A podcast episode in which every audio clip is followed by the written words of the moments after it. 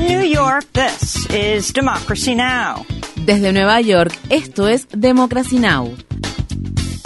Democracy Now! es un noticiero internacional de radio y televisión que se transmite desde Estados Unidos a través de Internet en democracynow.org. Welcome to Democracy Now!, democracynow.org. Bienvenidos a Democracy Now! en español democracynow.org barra es. El informativo de Guerra y Paz con Amy Goodman.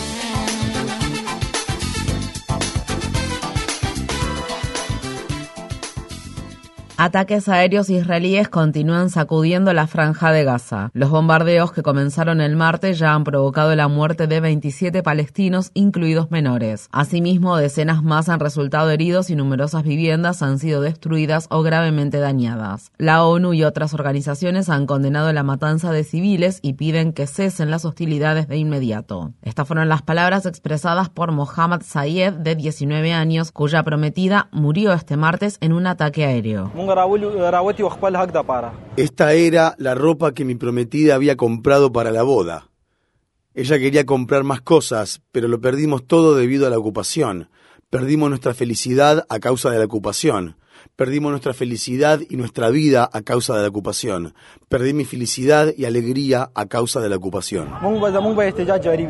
Dania Adas tenía 19 años. En el mismo ataque falleció su hermana Iman de 16 años. El objetivo de los bombardeos fue un edificio contiguo al suyo en el que según Israel vivía un alto líder del movimiento yihad islámica palestina. Un bombardeo israelí en la ciudad sureña de Jan Yunis mató este jueves por la mañana al comandante de la unidad de cohetes de la yihad islámica palestina. Durante su discurso televisado en horario estelar, el primer ministro israelí Benjamín Netanyahu dijo este miércoles que los ataques en Gaza aún no han finalizado.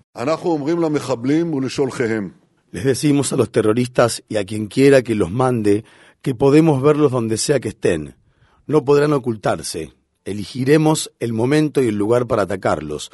Lo haremos no solo a manera de respuesta, sino también en momentos de calma y tranquilidad.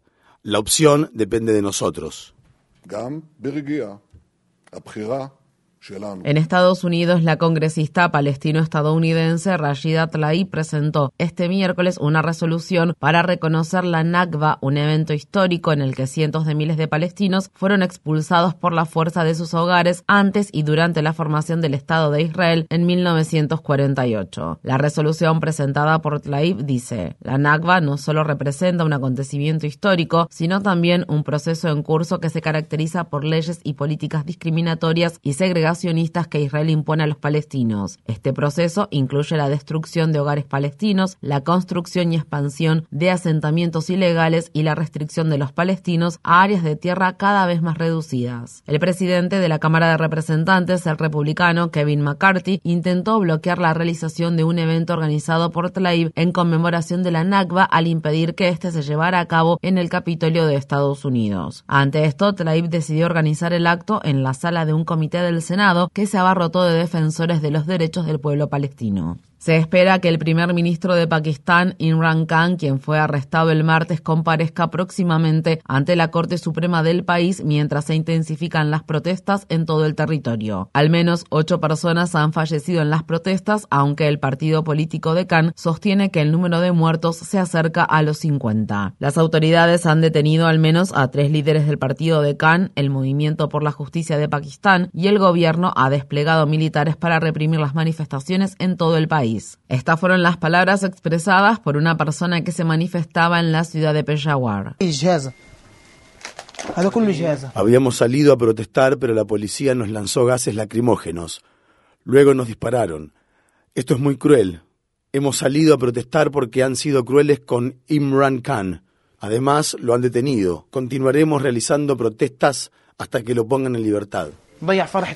Esta semana, Imran Khan ya ha enfrentado dos cargos de corrupción ante los tribunales y un juez dictaminó que su detención puede durar ocho días. Se han presentado más de 100 casos en contra de Khan desde que fue destituido hace un año en una moción de censura parlamentaria. Khan describió su derrocamiento como una forma de cambio de régimen respaldado por Estados Unidos, pero posteriormente culpó a los líderes militares de Pakistán y dijo que deseaba recomponer los lazos con Estados Unidos. Todo esto ocurre al tiempo que la población población pakistaní enfrenta la peor crisis económica en décadas y una inflación récord. En Túnez, dos feligreses y tres agentes de seguridad murieron este miércoles luego de que un guardia naval abriera fuego en las inmediaciones de la sinagoga más antigua de África situada en la isla de Hierba. Cuatro guardias de seguridad y cuatro visitantes de la sinagoga también resultaron heridos antes de que el agresor fuera abatido a tiros. El ataque tuvo como objetivo una peregrinación anual de fieles judíos a la sinagoga Griva, un templo de 2.500 años de antigüedad. Japón planea abrir una oficina de enlace con la OTAN en la ciudad de Tokio, la primera de este tipo en Asia. El embajador de Japón en Estados Unidos, Koji Tomita, declaró el martes que la medida se produce en un momento en el que la OTAN y Japón están trabajando para fortalecer su asociación mientras las tensiones con Rusia y China siguen aumentando. Según se informa, la oficina de enlace abriría en 2024. El congresista republicano de Nueva York, George Santos, se entregó el miércoles a las autoridades federales en un juzgado de la isla neoyorquina de Long Island, donde se declaró inocente de 13 cargos. Santos está acusado de cometer fraude por medios electrónicos, lavar dinero, presentar declaraciones falsas en formularios federales de divulgación y robar subsidios de desempleo. Santos habló con la prensa luego de ser puesto en libertad bajo una fianza de 500 mil dólares. Voy a pelear mi batalla. Voy a luchar contra esta casa de brujas. Me voy a encargar de limpiar mi nombre y espero lograrlo con ansias. Luego de la campaña que desarrolló en las elecciones de mitad de mandato, que se celebraron en noviembre de 2022, en las que obtuvo un escaño en el Congreso de Estados Unidos en representación del tercer distrito congresual de Nueva York, se descubrió que Santos había hecho numerosas declaraciones falsas acerca de su formación académica, su historia laboral y su religión. El presidente de la Cámara de Representantes, el republicano Kevin McCarthy, se ha negado a exigir la renuncia de Santos a su cargo y ha dicho que esperará el resultado del juicio. Los líderes republicanos consideran que el voto de Santos es crucial en la Cámara Baja estadounidense, donde el partido tiene una ajustada mayoría de cuatro votos. Visite democracynow.org barra es para obtener más información sobre este tema. La senadora demócrata Dianne Feinstein regresó este miércoles al Capitolio de Estados Unidos por primera vez desde que anunció que había recibido un diagnóstico de herpes zóster en febrero. La senadora de California de 89 años dijo en un comunicado que reanudará sus funciones en un horario más reducido Feinstein ha faltado a 91 votaciones en el Senado y su ausencia impidió la confirmación de personas designadas por Biden para ocupar cargos judiciales. Durante ese periodo, los demócratas solicitaron reemplazar temporalmente a Feinstein en el Comité Judicial del Senado, pero los republicanos rechazaron tal solicitud. En 2022, el periódico San Francisco Chronicle publicó un artículo en el que se planteaban preocupaciones acerca de las facultades mentales de Feinstein. Asimismo, algunos colegas de la congresista incluidos el congresista de California Ro Khanna y la congresista de Nueva York Alexandria Ocasio Cortés, han instado a Feinstein a renunciar de inmediato a su cargo, argumentando que no está en capacidad de cumplir con sus responsabilidades. En el estado de Texas, un sargento del ejército de Estados Unidos acusado de asesinar a un manifestante de Black Lives Matter en 2020 fue sentenciado a 25 años de prisión. Daniel Perry estaba a pocas cuadras del Capitolio del estado de Texas cuando le disparó fatalmente a Garrett Foster, un hombre blanco de 28 años, veterano de la Fuerza Aérea de Estados Unidos. Tras la sentencia del miércoles, la madre de Foster, Gila Foster, pidió que finalicen los comentarios de odio dirigidos contra su familia. Eso es lo peor que hemos tenido que experimentar y ha sido lo que nos ha causado más dolor y angustia durante todo este asunto. Estamos viendo una gran falta de humanidad en nuestra sociedad, donde algunas personas son capaces de hablar irrespetuosamente de una familia en duelo y burlarse de su ser querido fallecido. Antes del asesinato, Perry publicó en redes sociales que planeaba disparar a quienes calificaba como saqueadores y publicó decenas de imágenes y memes escandalosamente racistas. Perry también escribió, es oficial que soy racista porque no estoy de acuerdo con que la gente actúe como lo hacen los animales en el zoológico. El mes pasado, el gobernador de Texas, el republicano Greg Abbott, se comprometió a indultar a Daniel Perry y dijo que este estaba amparado por la ley estatal de legítima defensa. La promesa de Abbott se produjo después de que el presentador del canal Fox News, Tucker Carlson, recientemente despedido, defendiera a Daniel Perry. El expresidente de Estados Unidos, Donald Trump, dijo el miércoles que tiene la intención de indultar a muchos de los insurrectos que asaltaron el Capitolio de Estados Unidos el 6 de enero de 2021, que han sido condenados por delitos graves, incluido el de conspiración sediciosa. Trump hizo estos comentarios durante un foro abierto organizado por la cadena de noticias CNN en el estado de Nuevo Hampshire, que se transmitió en horario estelar. Durante su intervención, el expresidente se refirió al 6 de enero de 2021 como un día hermoso. Estaban allí orgullosos, estaban allí con amor en su corazón. Eso fue increíble y fue un día hermoso.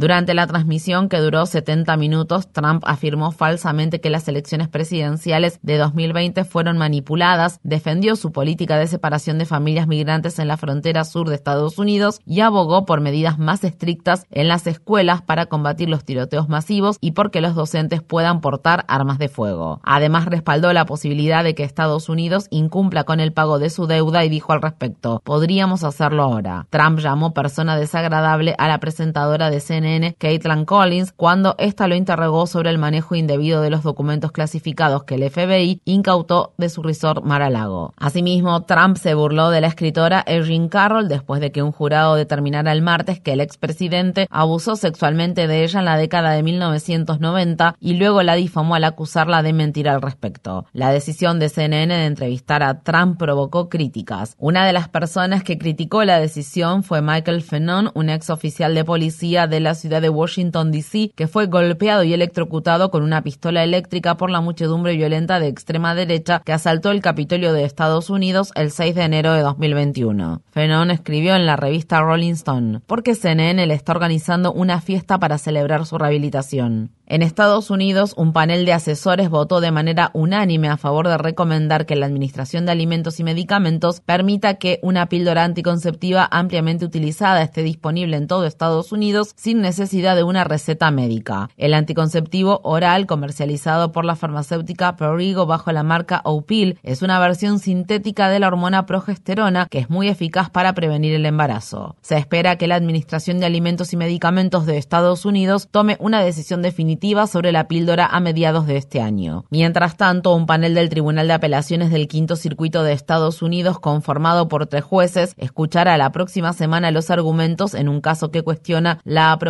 que la agencia gubernamental otorgó a la píldora abortiva mifepristona hace más de dos décadas. Los tres jueces del panel han sido designados por los republicanos y están en contra del derecho al aborto. Dos de ellos fueron nominados por Trump. Una ola de calor sin precedentes impulsada por la crisis del cambio climático está batiendo récords de temperatura en todo el sudeste asiático. Camboya, Laos, Tailandia, Vietnam y partes de China han alcanzado temperaturas récord este mes y algunas áreas han superado los 43 grados Celsius. En otras partes del mundo se han registrado también eventos climáticos extremos. España sufrió el abril más cálido y seco desde que se tienen registros. La región de Siberia y los montes Urales en Rusia han sido afectados por incendios forestales devastadores y en la provincia canadiense de Alberta decenas de miles de personas han sido obligadas a evacuar sus hogares debido a que los incendios forestales han quemado una cantidad récord de 400.000 hectáreas de terreno este año. Mientras tanto, un nuevo estudio concluye que el glaciar Peterman, ubicado en el noroeste de Groenlandia, se está derritiendo a un ritmo mucho más acelerado de lo que se había pronosticado en los modelos climáticos. Estos hallazgos sugieren que el nivel del mar podría aumentar a una velocidad más rápida de lo que se había estimado previamente. El gobierno de Biden ha aceptado el plan propuesto por el senador demócrata conservador Joe Manchin para acelerar la aprobación de proyectos de combustibles fósiles que los activistas han denominado el acuerdo contaminante de Manchin. La Casa Blanca afirmó que el apoyo al plan presentado por Manchin se otorgó a cambio de un compromiso para acelerar la construcción de nuevas líneas de transmisión de energía renovable y que estas líneas son necesarias para cumplir con los objetivos climáticos establecidos por el presidente Biden.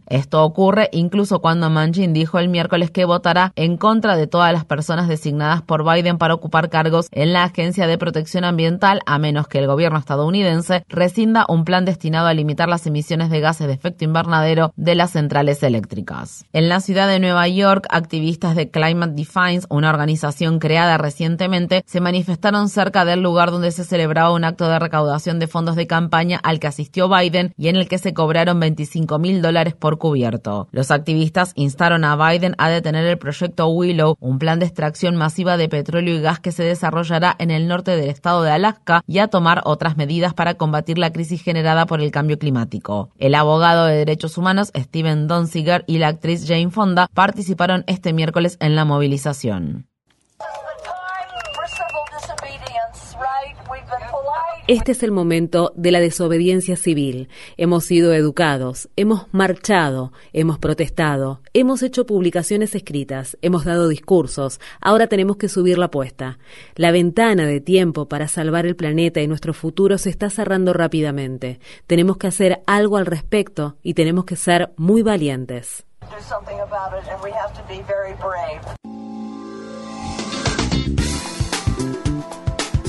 Infórmate bien visita nuestra página web democracynow.org/es.